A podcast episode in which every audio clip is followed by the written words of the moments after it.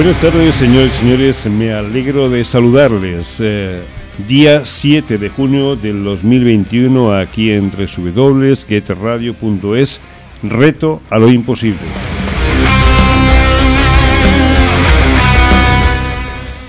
¿Qué tal? ¿Cómo están ustedes? Espero que bien, aunque desde aquí seguimos pidiéndoles toda la prudencia del mundo. El hecho de que el martes levanten la veda del confinamiento no quiere decir que esto sea jauja. Tenemos que seguir teniendo la, la, misma, la misma prudencia que hemos tenido hasta la fecha. Hoy tenemos una invitada especial, eh, que es Minerva Morales, presidenta de la Asociación Valenciana de Afectados de Fibromialgia, ABAFI. Buenas tardes, Minerva. Buenas tardes, Enrique. Eh, bueno, eh, ya eres una vieja conocida de nuestros, o una joven conocida, perdón, de nuestros, De nuestros eh, oyentes.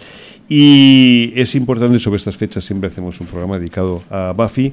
Y este año, tristemente, igual que el año pasado, pues bueno, pues no lo hemos podido celebrar como fuera de ser. El día 12 de mayo de este año fue el Día Mundial de la Fibromialgia, en comparación con el año pasado, que fue peor, y el anterior, que fue estupendo. ¿Cómo lo habéis celebrado este año? Bueno, pues lo hemos celebrado como el año pasado, vía online. Hemos hecho eh, pues el, estar este año, sí que hemos podido en las puertas del ayuntamiento, en la puerta de sanidad, en el hospital general. Eh, los demás hospitales no nos dieron permiso por todo el tema del COVID, pero bueno, estuvimos en esos tres lugares y muy bien. Luego hicimos, pues como hacemos siempre, la lectura de lo que es el manifiesto. Este año lo leyó Sandra Cervera, que es una actriz valenciana, para el que no la conozca decir que es la, una de las presentadoras del programa Dance, que se hace los lunes. Que se hace los lunes en la 1, en televisión española, correcto. Y bueno, hablé con ella porque ya hacía tiempo que iba detrás y al final pues se grabó y nos lo mandó. Luego eh, también pues mm, tuvimos la ponencia médica este año hemos repetido la del doctor Todolí, que es jefe de servicio de medicina interna del Hospital de la Fe. En alguna ocasión hemos hablado, si no recuerdo mal, hemos hablado con él. Mm, sí, con Todolí creo que sí. sí, sí Fue una ponencia muy buena y entonces la hemos querido repetir. Eh, aprovecho para preguntarte, ¿hay alguna, alguna novedad en cuanto a avances eh, científicos o de tratamiento para fibromialgia? No. De momento estamos igual. Estamos exactamente igual. Ya. La asociación desde que comenzó la pandemia ha tenido algún problema adicional por el tema del confinamiento. Ya no te pregunto los pacientes, que eso te lo preguntaré luego, sino en sí la asociación como tal, la infraestructura, ¿habéis tenido que coger a más gente? ¿Se ha ido gente? No, hemos tenido a nuestras tres trabajadoras, la junta directiva ha estado de voluntarias, pues como hacemos habitualmente. Lo que sí que no hemos podido hacer es eh, actividades presenciales. Eh, a excepción de la terapia individual con nuestra psicóloga Alejandra, eh, manteniendo las medidas de higiene y de todo. Y nuestra trabajadora social que también en la segunda parte del, segundo confinamiento eh, sí que ya empezó a tener citas presenciales. Bueno, pero me, comentabas fuera de, fuera de ondas antes que em, eh, habéis aprovechado un poco pues los nuevos sistemas de enlace como es el Zoom o cualquier otro para que la gente no perdiera en ningún momento la oportunidad de conectarse y que los tratamientos siguieran, aunque fuera por videoconferencia Claro, desde el minuto uno dijimos que no podíamos dejar sin tratamiento psicológico ni tratamiento físico a los socios, porque es lo fundamental del tratamiento que deben de llevar. Entonces, eh, contratamos la aplicación de Zoom, y los martes por la mañana y los miércoles por la tarde, dos, dos, en dos horarios cada de, uno de los días, hacemos actividad física. Y luego Alejandra, la psicóloga, pues ha estado haciendo terapia de grupo, terapia de familiares, talleres de autoestima, o sea que no se les ha dejado en ningún momento de la mano, hemos continuado igual. Eh, en alguna ocasión hemos comentado también el tema de los familiares, ¿no? la ayuda y la formación a los familiares para que supiesen conducir mejor o reconducir mejor a los enfermos de fibromialgia. Es fundamental. Esto ha seguido también. Claro, claro. Tal vez ahora en el confinamiento más han solicitado más ese tipo de ayuda. Eh, no es que lo soliciten, nosotros ponemos, eh, claro, ponemos los medios, hacemos los talleres y entonces ya ellos pues se, se van apuntando. Es imprescindible que el, que el familiar conozca la enfermedad pero que la conozca de, de, manos de otra persona, que no sea el enfermo. Sí, pero, pero una cosa es en, en una situación normal, como el 2019 y otra cosa es una situación pandémica donde encima tienen que estar encerrados, que entiendo Claro. que esto psicológicamente les afectará más y Alejandra, quien aprovechamos también para saludar, pues ahora tiene muchísimo más trabajo, ¿vale? Eh, al doctor, el doctor Calvo. Eh, vale, eh, independientemente de eso, ahora le preguntaremos al doctor Calvo, pero los conocimientos de la asociación son que ha aumentado el número de, de afectados por fibromialgia durante esta pandemia. A ver, no es que haya, lo que ha aumentado ha sido la necesidad de tratamiento psicológico de los afectados de fibromialgia. Sí que es verdad que después de los días mundiales, Sí. como lo ofertamos en muchos sitios, salimos en muchos sitios, sí que es verdad que luego hay, hay un incremento de gente que viene a asociarse. Pero en realidad eh, lo que sí que hemos notado mucho, no Alejandra no tenía horas, pobre, era la demanda que había de, de la parte Entonces, psicológica. el confinamiento sí que ha afectado, Ha afectado mucho, claro, a los claro. pacientes. Eh, ¿Qué proyectos tienes para este año? Pues para este año de momento, pues que las instituciones sigan dándonos ayuda económica para poder continuar con todos los proyectos que tenemos y son pues básicamente seguir cumpliendo pues con todo lo que lo que tenemos, Ta- eh, talleres de la psicóloga, gimnasia, eh, hacer otro libro nuevo que estamos ya eh, lo tenemos ya medio medio. Porque el hecho de que, de que hayamos estado tanto tiempo en pandemia ha hecho que eh, las instituciones oficiales hayan sido un poco más generosas No. con las asociaciones. No. A ver, he de decir, por no decir no rotundo, que el Ayuntamiento de Valencia nos ha dado por dos veces mascarillas para poder repartir entre nuestros asociados. Económicamente, las demás instituciones nos ha dado también, pero bueno, porque los proyectos han cumplido lo que deben de cumplir. Los requi- parámetros que habéis Claro, presentado, los requisitos que nos piden lo cumplen, ¿no? Entonces no tienen por qué no darte. Ya, ya. Pero destacar que el Ayuntamiento de Valencia sí que nos ha dado, eh, la primera vez creo que fueron 1.200 y la segunda vez mm, 2.000 o 2.000 y pico mascarillas. Perdona, ¿cuántos asociados hay en la, en la BAFI? 670 creo Bueno. que somos. Han sido generosos, pero podían haberlo sido un poco más. Bueno, pero bueno, Perdón, pero, aunque sea poco Sí, es de agradecer. al- algo es algo. Claro. Bueno, si te parece, vamos a saludar a don Javier Calvo, catalán, jefe del Departamento de Reumatología del Hospital de Valencia. Eh, doctor Calvo, muy buenas tardes. Hola. Doctor Calvo, parece que hemos perdido, hemos perdido la conexión con, con el doctor Calvo. Bueno, no importa. Ahora, ahora intentaremos conectar otra vez. De todas formas, bueno, el detalle es importante, eh, aunque sea una simple pincelada, porque sales a dos mascarillas por, por afectado, pero bueno, da igual, no importa. El- lo importante es que tenido esa, esa posibilidad. Sí, Ah, buenas tardes. Doctor Calvo, ¿me oye ahora? Yo lo oía perfectamente. Ah, pues buenas tardes Buenas tardes. y buenas tardes a Minerva. Buenas tardes, doctor. Muy bien. Doctor, vamos a hacer un pequeño repaso antes de entrar de lleno en la, en la conversación. Para nuestros oyentes, muy brevemente, ¿qué es la fibromialgia y cómo se diagnostica? A ver, la fibromialgia, eh, ¿se me oye pues? Sí, se le oye perfectamente, doctor Calvo, gracias. Estoy a mí se me corta. La fibromialgia es una enfermedad caracterizada por una hipersensibilidad al dolor. Y son personas que tienen dolor general en, en los dos, de cintura hacia arriba, de cintura hacia abajo, un dolor muscular que se acompaña de, de cansancio, de fatiga y que se acompaña de, de insomnio y alteraciones del sueño. Un sueño no reparador. Es característica la frase que Minerva va a sus asociadas me levanto como si me hubiera atropellado un camión o me hubiera dado una paliza.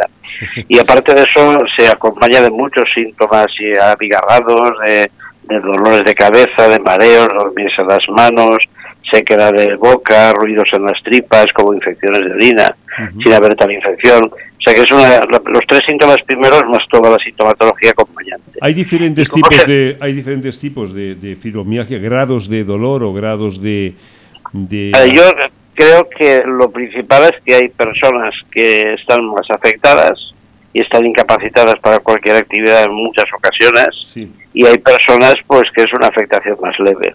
Luego el que haya unos grados mm, de, otro tipo, sobre todo pues es para clasificaciones respecto a la obtención de una serie de invalideces, etcétera. Correcto. ¿Es degenerativa esta enfermedad? Perdón, dígame otra vez la pregunta. ¿Es degenerativa? ¿Es degenerativa? Sí. No, no es degenerativa, lo que es es crónica. Es crónica. Pero, pero con la fibromialgia no es como una artritis reumatoide que pueden degenerarse las articulaciones o dar unas alteraciones en algunos órganos. Esto invalida mucho. Yo siempre digo que hay personas que lo pasan peor que con un cáncer, o lo que pasa es que afortunadamente eh, no se muere nadie de una fibromialgia. Ahora pasarlo mal, pues evidentemente se pasa muy mal, invalida las relaciones sociales, familiares y la actividad cotidiana laboral y doméstica.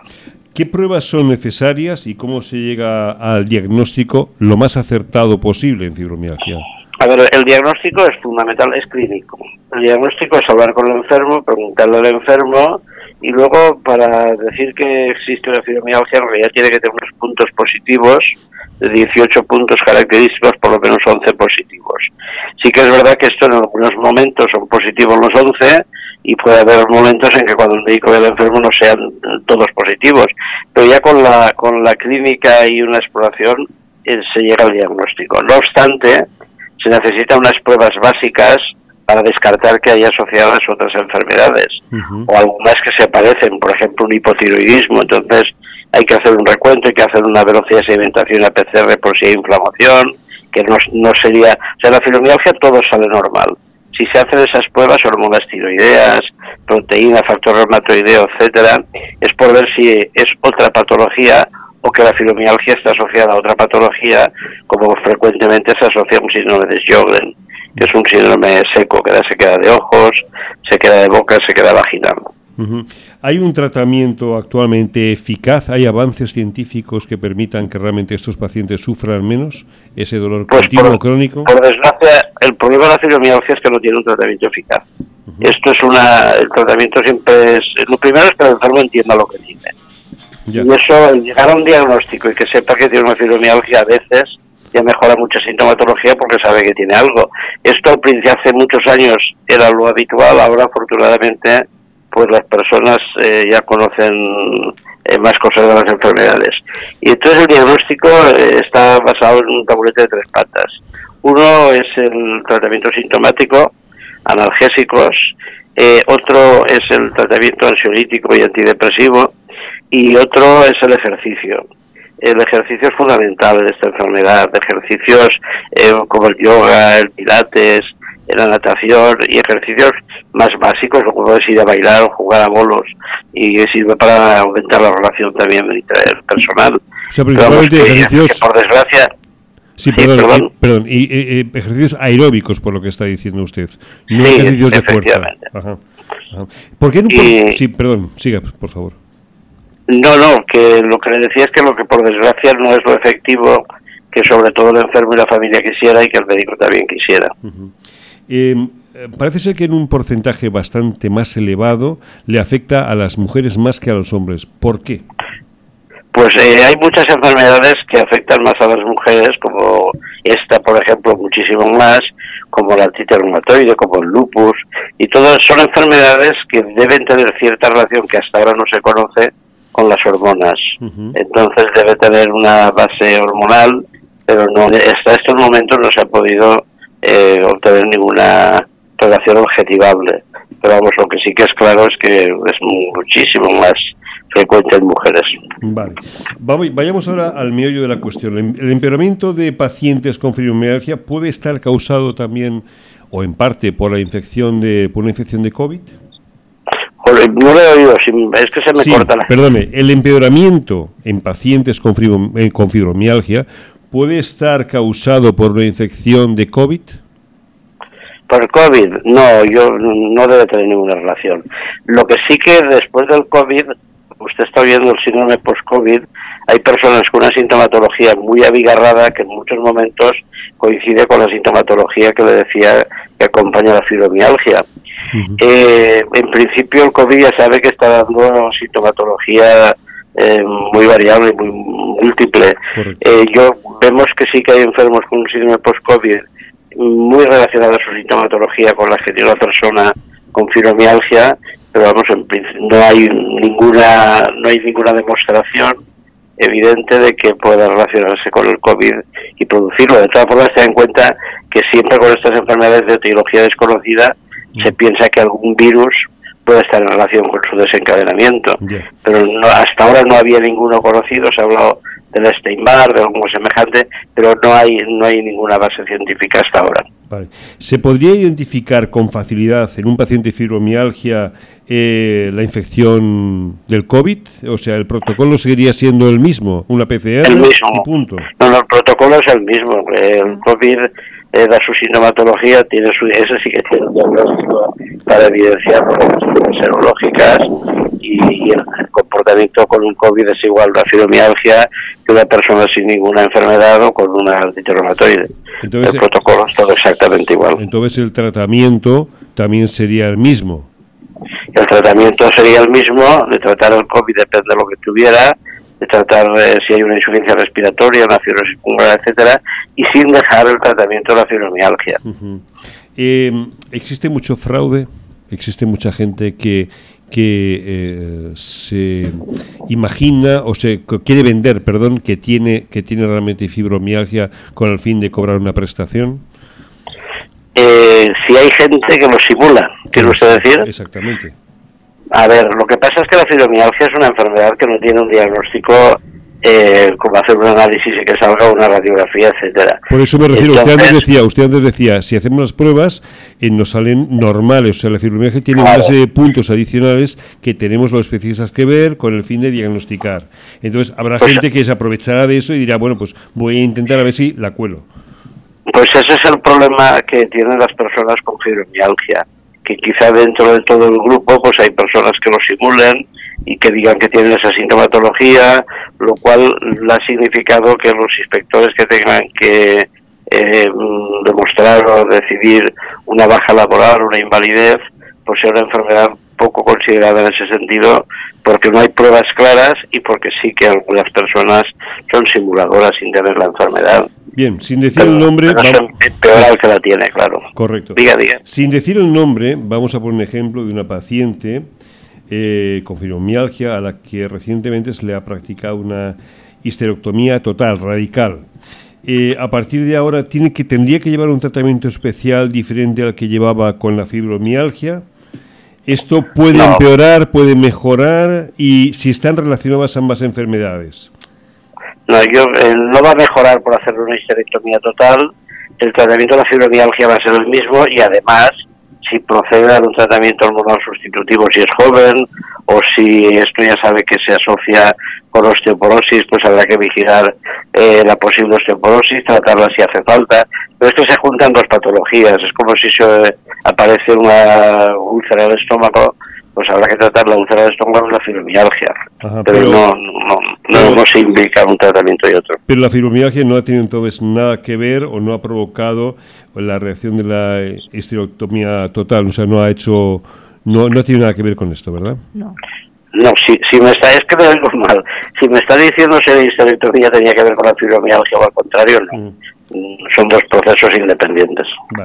Vamos a recordar ahora, si es tan amable, los síntomas básicos para aquellas personas que no tienen ni idea de lo que está pasando y que nos están escuchando y que ahora empiezan a entender de que, bueno, pues tal vez es posible que tengan que ir al médico y pronunciar la palabra fibromialgia cuando la desconocía. Sí, pues a ver, los tres síntomas capitales son el dolor muscular generalizado en todo el cuerpo, el cansancio y el sueño no reparador y el insomnio. O sea, dormir mal y levantarse peor que se acuesta. Esos son los tres síntomas cardinales de una fibromialgia. Ya, ya. ¿Qué le recomendaría usted a las personas que, está, que padecen esta enfermedad, que ya están en tratamiento y que nos están escuchando actualmente? ¿Alguna recomendación? A ver, la recomendación fundamental es que se pongan en contacto con su médico. Eh, el médico le orientará eh, y le dará el tratamiento que considera adecuado y aparte que haga de ejercicio, una vida sana y ejercicio. Eh, es fundamental y como me decía, es una de las tres patas del taburete. Es igual de importante el hacer ejercicio como el tomar medicación. Y aparte del ejercicio, pues eh, tiene unas, eh, unos beneficios de la, para la vida cotidiana, la vida normal, mejora, a pesar de que se canse por hacer ejercicio, va a mejorar su actividad también, va a mejorar la movilidad, o sea que todo esto va a ser importante. No, pero sobre todo usted hace mucho hincapié en ejercicio aeróbico, con lo cual con el tiempo tendrá mayor resistencia a los ejercicios y evidentemente, como bien apuntaba, pues eh, dolería menos el cuerpo. Entiendo que es así, ¿correcto? Sí, y siempre un ejercicio acoplado a la edad y a los gustos de cada persona. que no significa un martirio, porque eso va a ser peor. Por último, ¿la nutrición es importante? ¿Tiene que algún algún tipo de de alimentos no, especiales que influyen positiva o negativamente no hay ninguna evidencia de que haya alimentos ni que mejoren ni que empeoren. Lo que hay que llevar es una, una vida sana una nutrición equilibrada y ejercicio. Eh, pero vamos no hay nada que diga si la carne puede empeorar todo esto siempre son pues eh, estudios que se hacen y se cogen grupos de personas que pueden tomar menos carne eh, hay gente que se hace vegana y mejora la sintomatología, pues estupendo. Pero no quiere decir eso que todo el mundo se tenga que hacer vegano. Habrá veganos que también tienen fibromialgia. Seguro que sí. Le paso la palabra un momento a Minerva. Eh, doctor Calvo. Dígame, Minerva. Que se le ha olvidado recomendar que llamen a Bafi. Bueno, esto lo tenía previsto para el final. Ah, bueno, yo, digo, este hombre se le ha olvidado. Tenía previsto que la verdad es que la, la como que, que preside Minerva es una asociación que funciona perfectísimamente bien y que dispone, como ya lo he oído antes que decía, pues de fisio, de, psicólogo, etcétera, de todas las personas, sobre todo las que están despistadas con su enfermedad y que no han llegado a, decir que es a decidir o a, pensar que tiene una fibromialgia eh, es una ayuda importante y básica. Yo eso como mi Minerva sabe cuando lo hablo siempre lo digo al final, que es eh. importante que se asocien y que tienen la ayuda común de toda la gente que hay trabajando perfectísimamente con los pacientes. No, no estaba previsto, doctor Calvo, esta pregunta, pero viene como, como anillo al dedo, porque eh, está claro que para ustedes los médicos, cuando, cuando recomiendan una asociación o trabajan con una asociación, evidentemente, el hecho de que tengan todos los servicios, que sean rigurosos en la prestación de los mismos, que vean cómo tratan a los pacientes, que no se dejen ningún fleco suelto, también para ustedes es muy importante. Decir, bueno, pues oiga, usted viene aquí al hospital, pero ahí tiene unas personas que van a poder seguir ayudándole a nivel psicológico, a nivel, eh, bueno, a todos los niveles también. O sea que esto también es importante que las asociaciones cumplan con su cometido. Pues sí, eh, fundamentalmente en enfermedades crónicas como esta, u otras enfermedades como son la artritis, el lupus, que tienen sus asociaciones de pacientes que funcionan también muy bien, unas mejor que otras, pero en estas enfermedades que no se sabe la causa, que son crónicas, que encima no tienen un tratamiento como le gustaría disponer al paciente, pues la ayuda de personas que están perfectamente enteradas de qué es lo que puede tener, de cómo ayudarle el asociarse y el hablar con otras personas que tienen la enfermedad, les va a beneficiar mucho y al médico le allana mucho el camino, porque el enfermo que conoce su enfermedad es un enfermo más colaborador, más respondedor. Mm. El que no quiere entender que tiene una enfermedad crónica y cómo es esta, em, difícilmente va a mejorar. Para mejorar lo primero es saber qué tiene y entender lo que tiene y después intentar ayudar con lo que se pueda. Doctor Calvo, muchísimas gracias. Eh, sabemos que tiene el tiempo corto, así que gracias doblemente por haber acudido esta tarde a nuestro programa Reto lo Imposible y aclararnos algunas cosas. Contamos con usted para contamos con usted para otras para otras eh, entrevistas y esta es su casa. Muchísimas gracias. Gracias, doctor. Muchas gracias. Hasta luego. Hasta luego. La verdad es que eh, Minerva, tener un, médico así... Es magnífico. Eh, sí, sí, pero independientemente de su cargo, de su experiencia, una persona entregada, implicada y comprometida es, es muy importante. Igual que aprovecho también ahora para saludar a Ortiz y asociados al letrado José González Herranz. Buenas tardes, José. José. Enseguida, estamos, estamos en la llamada, ah, Enrique. Vale, perfecto. Pues la verdad es que es muy importante el hecho Ya lo tenemos con nosotros. José. Sí, buenas tardes. Muy buenas tardes, letrado. ¿Qué tal? ¿Cómo estamos? Muy bien, aquí estaba escuchando. Sí. Os estaba escuchando, sí, ah, viendo por YouTube a la vez. Ah, muy bien. Ah, vaya. Pues muchas gracias. nos, estarás viendo también, así que un cordial saludo. Em, no, ahora, Dime, dime. Bueno, eh, te voy a tutear si me lo permites. Hombre, claro, por supuesto. Vamos al, al, meollo de la cuestión. Hemos tratado la parte, la parte corporal, ahora vamos a tratar la parte, la parte económica, que es igualmente importante. Eh, Ortiz y asociados, entre otras especialidades, eh, bueno, está la, discapacidad y la incapacidad. Entonces, la fibromialgia es una enfermedad eh, incapacitante. Pregunta. por, supuesto que sí, es una enfermedad incapacitante. Lleva ya muchos años reconociéndose como patología, no tanto a nivel de la seguridad social de, del INS, sino mm, generalmente a nivel judicial ¿vale? Porque la Seguridad Social eh, actualmente no la reconoce como, como enfermedad incapacitante, pero en vía judicial se está reconociendo. Tanto la incapacidad como la minusvalía, la, la, la discapacidad. Ya, pero eh, es, es, complicado y difícil, incluso, pues como comentábamos antes con el, con el doctor Calvo, eh, si hace las pruebas habituales, normales, entonces sabe que la persona está bien. O sea, tiene que ser un especialista que eh, toque esos 18 puntos, se ha comentado, estoy mirando a Minerva porque ella me está dando la razón, para que realmente sepamos si esa persona padece un grado de fibromialgia, en un grado el que sea, no importa, pero que padece fibro, fibromialgia. Eh, por lo tanto, también puede haber muchísimo, muchísimo fraude, entiendo. Bueno, sí, eh, como ha dicho el doctor, así es. es eh, como no es una patología objetivable, sí que puede haber simulación. y además, a nivel de reconocimiento de la prestación, no hay no hay un baremo, no hay una forma de medirlo y al final lo que contamos son con, la, con los informes que nos hacen los especialistas, reumatólogos, internistas, etcétera. Vale, pongamos que ahora tenemos ya un informe de un médico y nos dice que somos, que tenemos, que padecemos fibromialgia, vale, entonces a partir de ahí, ¿qué pasos tiene que dar este enfermo para que le reconozcan una incapacidad parcial o total? No importa. Bueno, eh, comentarte en primer lugar que la incapacidad parcial es una cosa ya prácticamente del pasado, ¿vale?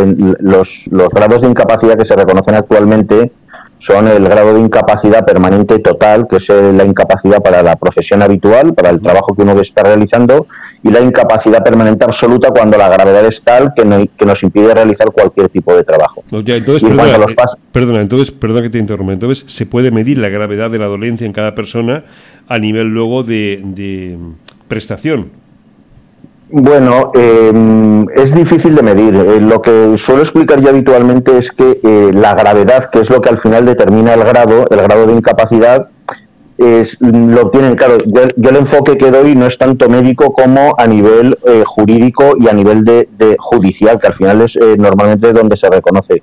Pero lo que hay es como unos indicios, ¿vale? los abogados un baremo, un sí, un, un, un, baremo, pero un baremo que utilizamos los abogados y que utiliza el juez, ¿vale? Porque la, ya digo que la fibromialgia no se puede medir la gravedad que tiene. Bueno, te, basas en ciertos indicios que ahora te explicaré. Vale, vale. Em, eh, ¿Es muy costoso el proceso judicial para el reconocimiento de una incapacidad? Hombre, pues en principio es costoso, ¿vale? Porque eh, cada procedimiento, según el, eh, a nivel económico, ¿eh? em, cada procedimiento judicial tiene unos honorarios fijados eh, por el Colegio de Abogados. En este caso hay que tener en cuenta que estamos hablando del reconocimiento de una pensión vitalicia, ¿vale? Y por lo tanto es un procedimiento costoso. Luego, aparte de eso, por ejemplo, nosotros que somos los abogados de Abafi, llevamos trabajando con ellos un montón de años, lo que tenemos es acordados unos precios con los asociados, pero el procedimiento como tal es costoso. Es costoso por lo que conlleva el reconocimiento de una pensión vitalicia. Ya.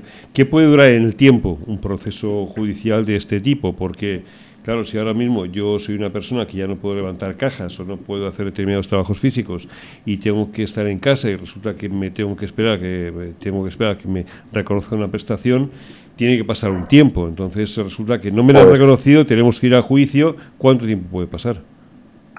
Pues por desgracia es, es un tema largo. Largo, eh, te estoy hablando, puede desde un comienzo del procedimiento, y cuando uno ya tiene los informes médicos y lo ponemos en marcha, el procedimiento se pone en marcha solicitando que te valoren la incapacidad. De ahí, que es el inicio, hasta que si hay que llegar a juicio hasta que hay una sentencia podemos hablar mínimo de un año y medio tirando a dos años. Sí. Eh, sería... Sí, sí, perdón, dime.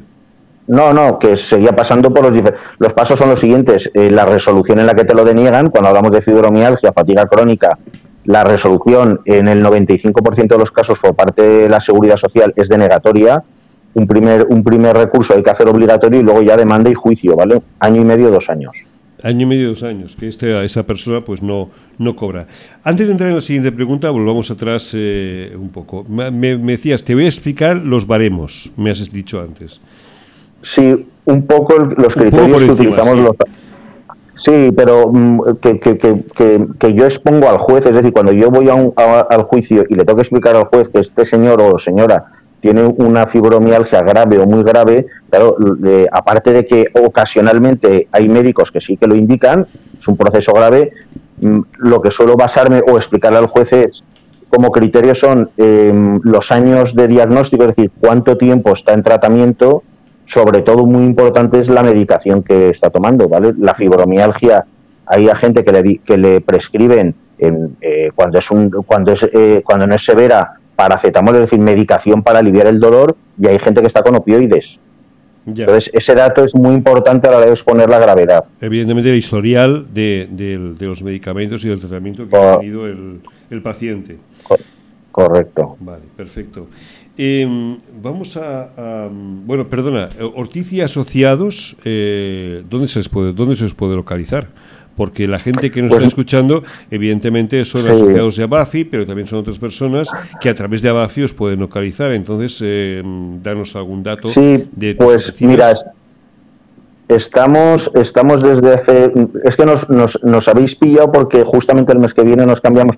Bueno, Minerva, eh, que se cambiaron hace poco ellas la, sí. la sede de la asociación, mm. pues nosotros, Minerva, que no lo sabrás, el mes que viene nos cambiamos de despacho. Vaya. Entonces, sí, sí, nos vamos. Mira, estamos ahora mismo en Antiguo Reino, que era sí. la misma la misma calle donde estaba la asociación, sí. y, y nos vamos a, a Cirilo Entonces, vamos, que si os quiere... A Cirilo al, al lado del mercado de al mercado de Colón. Bueno, sí. cerquita, cerquita. Bueno, pero vamos, si os, si os quiere localizar, se os puede localizar ahí o directamente a través de Abafi, ¿vale? Casi sí, a través, claro. Bien. Sí, casi que mejor. Eh, sí. antes, antes habrás oído que al doctor Calvo le exponía el ejemplo de una paciente y además eh, asociada de, de Abafi, ¿vale? Eh, un ejemplo concreto de esta paciente es que, bueno, esta paciente padece fibromialgia, como bien dices tú en primera instancia, no le concedieron ninguna, ninguna prestación, ¿vale? Creo que ha habido un recurso uh -huh. ahí, pero mientras tanto parece ser que se le ha practicado una histerectomía total. El doctor a nivel, a nivel físico, a nivel, a nivel de enfermedad, ya nos ha dicho que, bueno, que no tiene nada que ver una cosa con la otra, no estaban relacionadas, pero eh, parece ser que sí que está estudiando si la, eh, la histerectomía ha sido provocada de alguna forma, ya no por la fibromialgia, sino por otras cosas. Esto, eh, este paciente tendrá que llevar un tratamiento y cuidados de por vida. Eh, ¿Qué posibilidades hay realmente que tenga una prestación por, por fibromialgia? Porque sigue padeciendo fibromialgia, a lo mejor no ha sido provocada la histerectomía por la fibromialgia, pero sí que puede agravar la fibromialgia.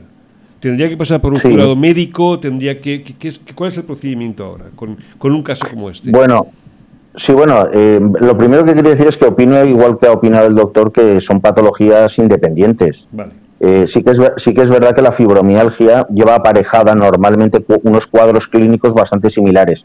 Suele ir aparejada eh, muchas veces de fatiga crónica, eh, ansiedad, cuadros depresivos y normalmente también, em, como afecta mayoritariamente a mujeres mm, de mediana edad en adelante, eh, también patología de espalda suele, suele conllevar y luego toda la sintomatología propia de la fibromialgia.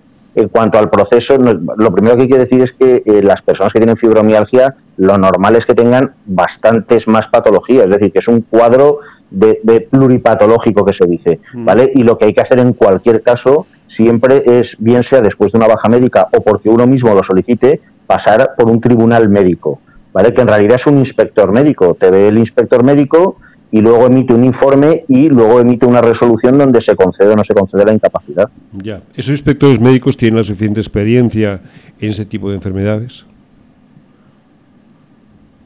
Hombre, yo como abogado, yo creo que eso lo tendría que decir mejor el doctor Calvo. Yo como abogado, por la experiencia que tengo, como suelo trabajar normalmente con, con doctores que tratan esta enfermedad, sí. pues gracias a Dios, con los que yo trato sí que tienen conocimiento, son muy buenos médicos. Vale, vale. Eh, ¿Te has encontrado con mucho defraudador, defraudadora, eh, que consigue engañar a algún médico y cobrar una prestación?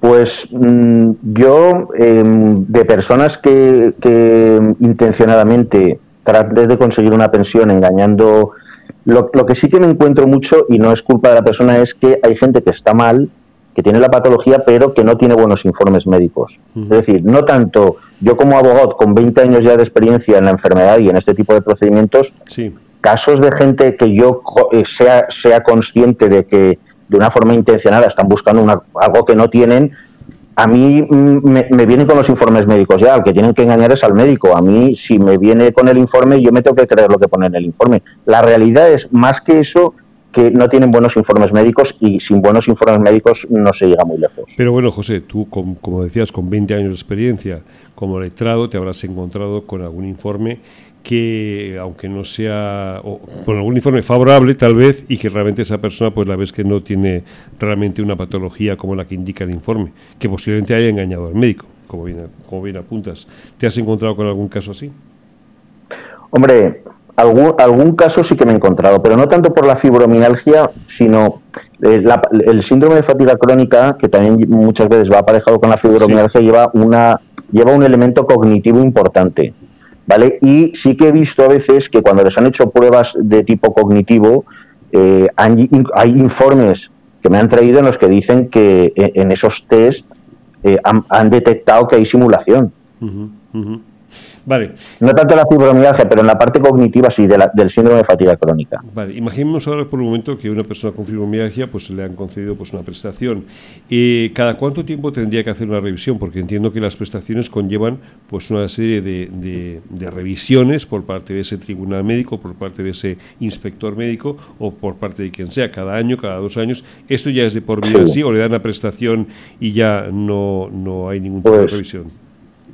Pues legalmente hay un plazo de revisión, siempre que conceden una pensión de incapacidad, siempre te ponen una coletilla y es que podrá ser objeto de revisión por agravación o mejoría normalmente transcurridos dos años. ¿Qué ocurre? Que como estamos hablando de patologías crónicas, la fibromialgia, la fatiga crónica, Sí. incluso la depresión muchas veces es crónica, a, a los pacientes con fibromialgia que les dan la pensión en muchas ocasiones no les vuelven a revisar. Es decir, la revisión es algo optativo, Podrá ser objeto de revisión, pero no siempre es objeto de revisión. De hecho, la mayoría de las veces la conceden y es ya de por vida. Vale.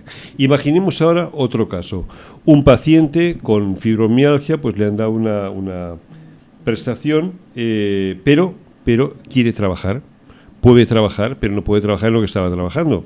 Imaginemos que levantando Correcto. peso, simplemente ahora pues puede coger el teléfono, pero quiere sentirse útil. El, eh, primero, la primera pregunta es, ¿le quitarían la prestación? Y la segunda es, si no se la quitan, ¿el empresario que lo contrate tiene alguna ventaja fiscal a nivel de seguridad social eh, o, o en otros campos? ¿Tiene alguna ventaja? Te- Enrique, perdón, es que te he perdido. Eh, Hay Estaba- un rato que no te he perdón, te estaba diciendo, eh, una persona con la incapacidad eh, con la incapacidad por fibromialgia quiere trabajar, quiere sentirse útil, quiere trabajar y dice, bueno, yo no puedo conducir un camión o no puedo levantar peso, pero sí que puedo coger un teléfono, ¿vale? Entonces, primera primera pregunta, ¿pierde pierde esa prestación? si, si se pone a trabajar. Y la segunda pregunta, ¿el empresario que contrate a una persona que tenga esa incapacidad tiene alguna ayuda o algún beneficio fiscal y laboral? Pues en cuanto a la primera pregunta, mm, hay que explicar que el- en, en los dos grados de incapacidad que hay, cuando la incapacidad es total, es una incapacidad para la que era tu profesión habitual, de manera que tú eres eh, pensionista y puedes realizar un trabajo, cualquier tipo de trabajo que no sea aquel en el que te la han dado. Es decir, a ti te pueden dar una pensión de incapacidad como administrativo y puedes realizar cualquier otro trabajo, compatibilizando la pensión y, y la, y la nueva y la nómina. Vale, lo eso sería la primera. pre- Vale. Sí, sí, o sea, es compatible. Lo que no puedes es trabajar en el mismo trabajo para Bueno, el que te han dado la incapacidad. Por eso decía, ya no puedo conducir un camión, pues ahora puedo coger un teléfono. Es un ejemplo. eh, Efectivamente, es perfectamente posible. Ahora, la, pregunta, la segunda pregunta es, ¿el empresario tiene algún tipo de beneficio? Por contratar a Pues, una mm, persona que realmente está cobrando ya una prestación a nivel de pues beneficio, salvo mejor opinión, en beneficio que yo, que yo conozca como tal, como pensionista, no. Normalmente el que tiene una incapacidad suele tener también reconocida una discapacidad y con la discapacidad sí que hay tanto, primero, mm, incentivos para la contratación, bonificaciones de cotizaciones e incluso subvenciones para la contratación indefinida. Por ese lado sí que hay, hay ayudas directas a los empresarios. Ya. Entonces, perdona mi ignorancia, pero a ver si lo he entendido bien. Eh, la fibromialgia es incapacidad, no es discapacidad. Entonces, con incapacidad, con, incapacidad no tendría ningún tipo de prestación. Con discapacidad no. Sí. Con discapacidad no, con incapacidad sí. Sí. Correcto, es que son dos cosas diferentes. una cosa es la, la, incapacidad para trabajar que da derecho a una pensión y otra cosa es la discapacidad, que es un porcentaje que reconoce la Consellería a nivel autonómico. La discapacidad, es lo que llamaban antes la minusvalía. La minusvalía. La minusvalía, correcto. Y eso, eso da lugar a, a, una serie de incentivos y de ayudas, más de tipo social o fiscal incluso, pero la incapacidad como tal, tú cobras una prestación. Y luego puedes además marcar la casilla en la declaración de la renta y tienes una, una desgrabación, una disminución de la base imponible. Sí, pero de una eh, forma o de otra, el empresario tiene algún tipo de beneficio. En la discapacidad, sí, en la incapacidad. en la discapacidad. Claro. en la incapacidad no, en la discapacidad aquí hay, Aquí hay em, em, eh, muchas dudas por parte de, de, las personas que, claro, están en un sitio o en el otro y dicen, bueno, pues si voy a trabajar, pues igual lo pierdo, o igual no, igual estoy ayudando al empresario y al empresario le interesa para yo hacer un trabajo.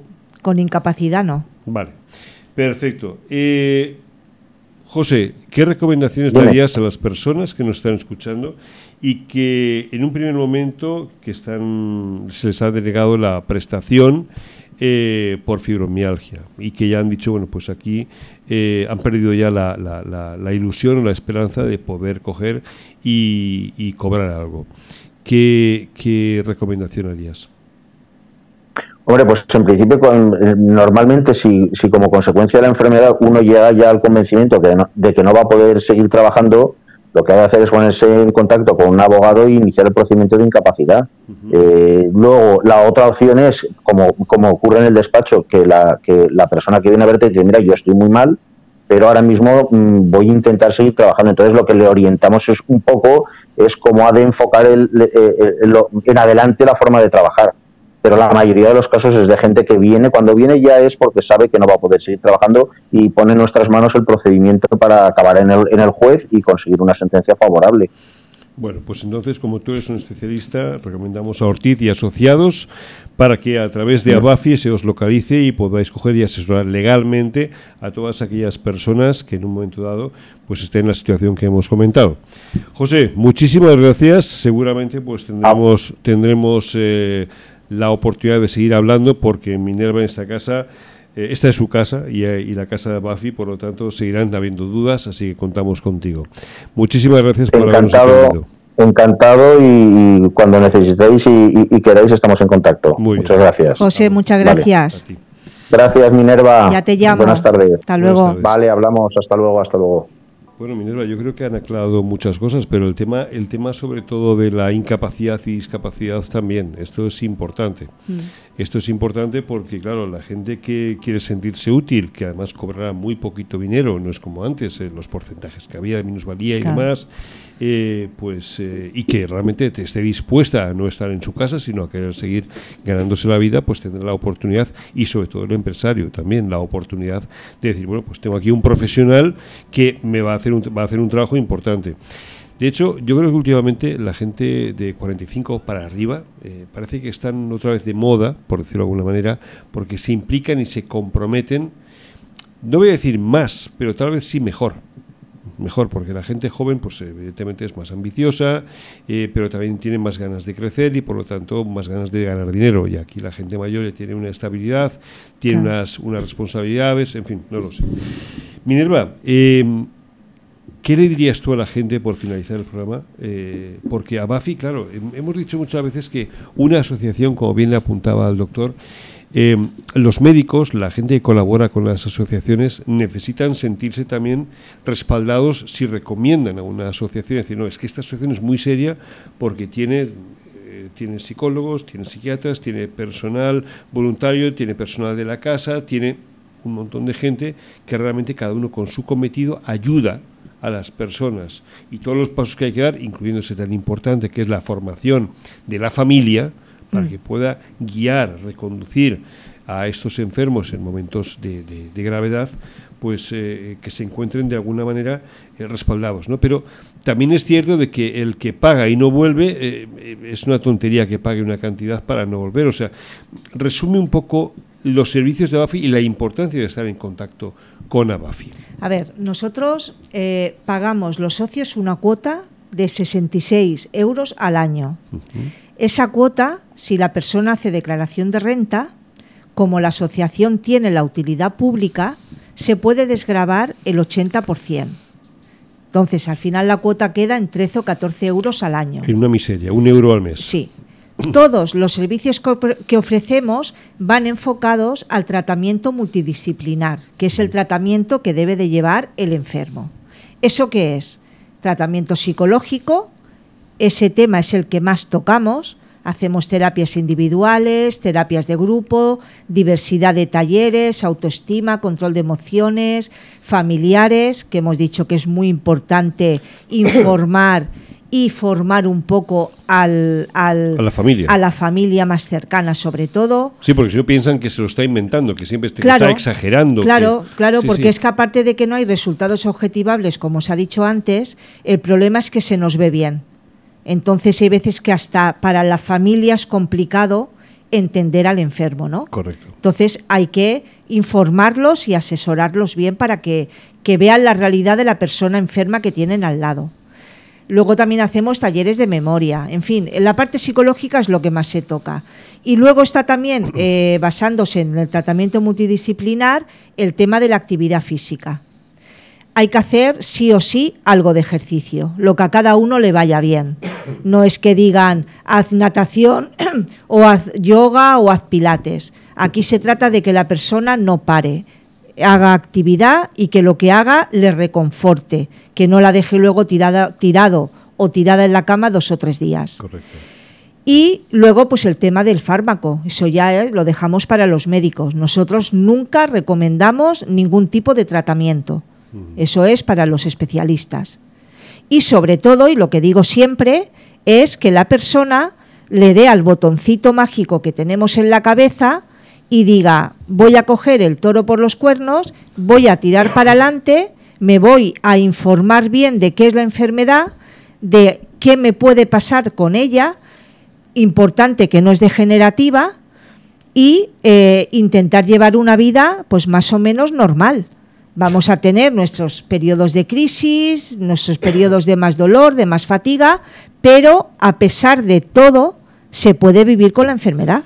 Pero lo importante aquí, de alguna manera, es transmitirle a la gente que la asociación ABAFI, o sea, ofrece todos estos servicios que no está solamente para cobrar 66 euros al año, que es el informe una vez, y, que ya si te he visto no me acuerdo y el año que viene vuelves a pagar la cuota, no. Abafi está para algo más. Sí, hay mucha gente que el tema del asociacionismo tampoco lo tiene muy claro y es aquello de voy más socio, pago la cuota, me arreglan los papeles y ya no vuelvo a pagar. No, o sea, aquí se trata de que la gente se asocie porque es para un bien de cada uno. Cuando la pandemia lo permita, sí, y hagamos otra entrevista, porque evidentemente, como he dicho antes, eh, esto es una enfermedad importante y cada año hacemos una entrevista, pero si la pandemia lo permite, igual sería bueno que viniese algún eh, o algunos pacientes hombres o hombres o mujeres me da igual mm. que, que, hayan estado que estén ya dos tres cuatro cinco años y que nos digan un poco lo que ha cambiado su vida desde que está en Abafi y aprovechando los servicios que ofrece Abafi. Claro. Porque 66 euros y encima si los puedes declarar, me parece eh, una tontería. No aprovechar bien todos los servicios que valen muchísimo más en el caso de contratarlos por vía independiente. Hombre, es que una sesión de un psicólogo privado ya te cuesta 50 o 60 euros la hora. Totalmente. Y aquí la tienes durante todo el año el tiempo que quieras. Y en muchos casos no dice nada y bueno, ya vemos aquí a Alejandra cuando viene como es, en Torbellino. O sea, rápidamente se, mete, en la, mente de todos. Nuestras tres chicas son maravillosas, la verdad. Cada mm. una en su área, pero maravillosas. Estupendo. ¿Alguna recomendación? El micro es tuyo, así que alguna recomendación a tus pues asociados y a todos los demás. A ver, a los socios que sigan ahí apoyando la asociación, que estamos trabajando por y para ellos Y a la gente en general, pues si tiene alguna duda, no tiene nada más que llamarnos, meterse, con que ponga Bafi en internet, ya salimos los primeros, ahí están todos los datos, que se puede vivir con esto, pero que la llave la tiene cada uno y, que es importante estar asociado. Estupendo. Pues nada, eh, Pepe, ¿Qué te ha parecido el programa? Muy interesante, la verdad es que sí. Muy corto. bueno, a todos ustedes muchísimas gracias por haber estado aquí un viernes más con todos nosotros en el Radio Reto a lo Imposible y les esperamos en breve con nuevos programas, nuevas entrevistas y nuevas situaciones. Muchísimas gracias y buen fin de semana. Y cuidado, no se dejen la mascarilla porque el hecho de que en la Comunidad Valenciana y en otros puntos de España en estos momentos se levante la veda, de verdad, sigan teniendo muchísima precaución. Hasta pronto.